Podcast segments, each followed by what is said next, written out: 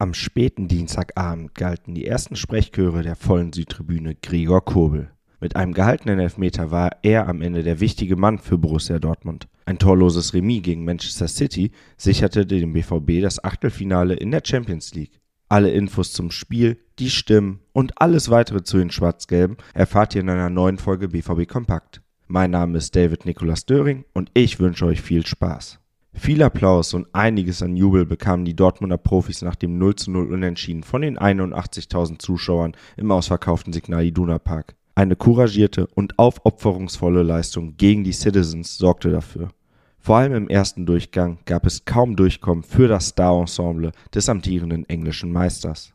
Mats Hummels meldete Erling Haaland ab, Jude Bellingham ackerte im Mittelfeld und Karim Adeyemi wirbelte auf dem rechten Flügel. Die Einstellung passte bei den Borussen, nur die letzte Konsequenz im Angriff fehlte zu Beginn. Vor allem der zuletzt oftmals viel kritisierte Adeyemi erhielt viel Lob nach der Partie. Karim musste sehr tiefe Wege nach hinten machen. Das war sehr wichtig. Er hat ein gutes Spiel gemacht, sagte sein Trainer Edin Terzic. Mats Hummels ging sogar noch einen Schritt weiter. Besonders hervorheben möchte ich Karim Adeyemi. Der hat 70 Minuten auf seiner rechten Seite geackert wie ein Stier, sagte der Innenverteidiger. Hummels hatte im ersten Durchgang selbst genug zu tun. Er hatte seinen ehemaligen Teamkollegen Erling Haaland aber komplett im Griff. Der Norweger ist mit nur 13 Ballkontakten bereits zur Pause ausgewechselt worden. City wollte zur Halbzeit etwas verändern. Das ist ein riesiges Kompliment an uns. Erling ist ein toller Junge, sagte Terzic nach Abpfiff. Neben Haaland standen auch zwei weitere Ex-Borussen auf dem Platz. Ilkay Gündoğan führte City als Kapitän auf dem Platz. Manuel Akanji ist im zweiten Durchgang eingewechselt worden. In der zweiten Hälfte konnte der BVB zwar nicht mehr an die starke Leistung der ersten 45 Minuten anknüpfen, bot aber weiterhin eine sattelfeste Defensive. Diese wäre beinahe zu Fall gebracht worden. Emre Can faulte Riyad Mahrez in der 57. Minute im Strafraum. Doch der Algerier scheiterte beim Elfmeter kläglich an Gregor Kobel, der sich mal wieder als sicherer Rückhalt erwies und Bestnoten verdiente. Es war sehr wichtig für uns, dass wir uns belohnen. Wir waren sehr diszipliniert, auch defensiv. Jetzt sind wir happy, dass wir qualifiziert sind, sagte Borussia Schlussmann nach Spielschluss. Bereits vor dem letzten Spieltag kann sich an der Gruppenkonstellation nichts mehr ändern.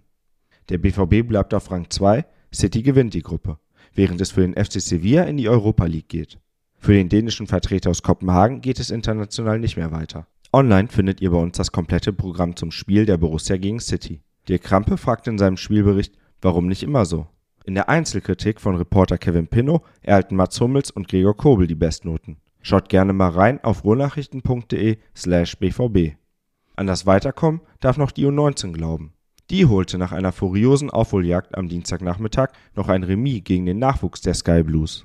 Paris Brunner sorgte zwar nach einer Minute für die Borussia-Führung, doch City drehte das Spiel.